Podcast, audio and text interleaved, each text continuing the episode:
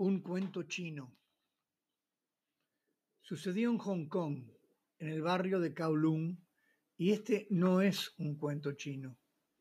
O quizá sí lo sea por el entorno asiático en el cual sucedió.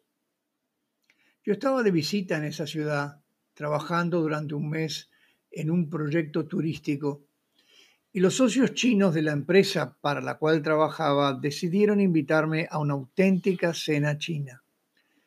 Nada parecido a lo que nos ofrecían en el hotel donde me hospedaba. Un agasajo que agradecí y gustosamente acepté. Me llevaron a través de la bahía a tierra firme. Mi hotel y la oficina estaban ubicados en la isla de Hong Kong.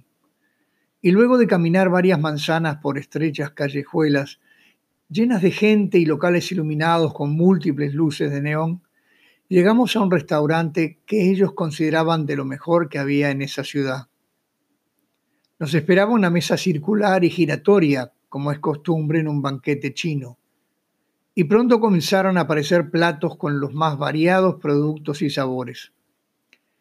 Confieso que a mí me gusta la comida china, así que no tuve inconveniente en degustarlos y disfrutarlos, hasta que llegó el momento cumbre del agasajo y un camarero trajo y depositó ante mis ojos una bandeja con un pato entero, con su cráneo partido por la mitad.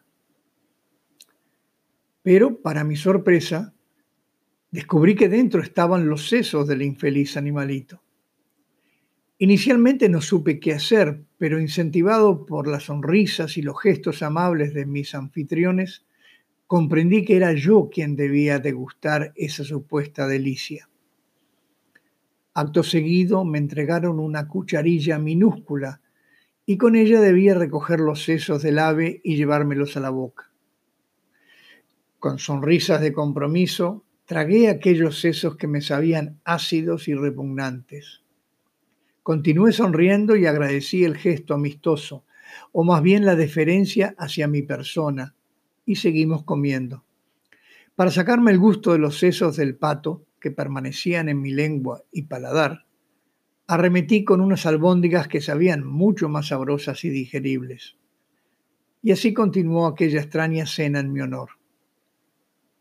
Un día más tarde, recorriendo nuevamente las calles de Kowloon con un colega local, observé que en los numerosos edificios de apartamentos construidos a ambos lados de las calles de ese barrio fascinante y bullicioso, se podían ver unas pequeñas jaulitas ubicadas en las minúsculas terrazas, y dentro de ellas había unos hermosos perritos blancos y grises.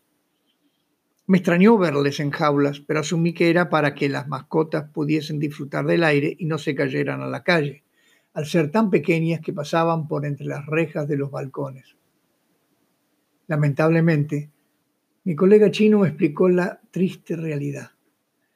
Esos adorables perritos estaban allí para ser comidos en alguna importante fiesta familiar y con ellos harían, entre otras delicias culinarias, las sabrosas albóndigas que yo había disfrutado la noche anterior.